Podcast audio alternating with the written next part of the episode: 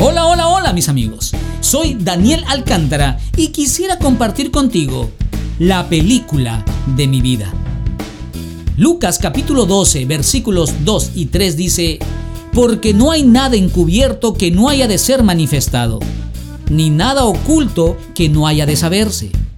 Por tanto, todo lo que ustedes digan en la oscuridad se oirá a plena luz y lo que ustedes musiten en la alcoba se dará a conocer desde las azoteas. Después que se mostró el video que puso al descubierto al congresista Alberto Curibumachar recibiendo un fajo de dólares de manos del controvertido asesor presidencial Vladimiro Montesinos Torres, todo el país estaba en shock mirando las últimas noticias en la televisión.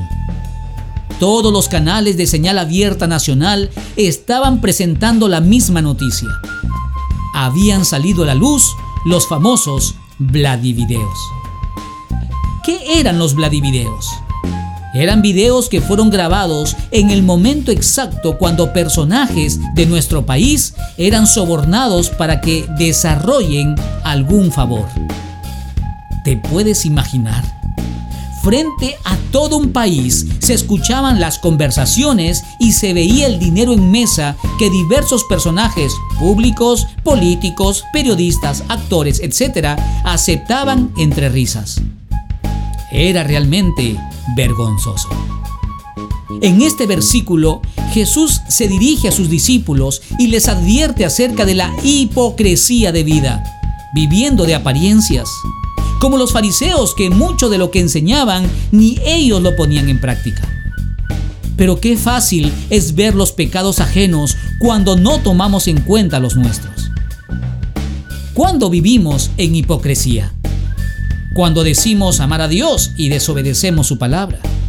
O cuando nuestros labios dicen una cosa muy distinta a lo que hay en nuestro corazón que al final se traduce a través de nuestros actos.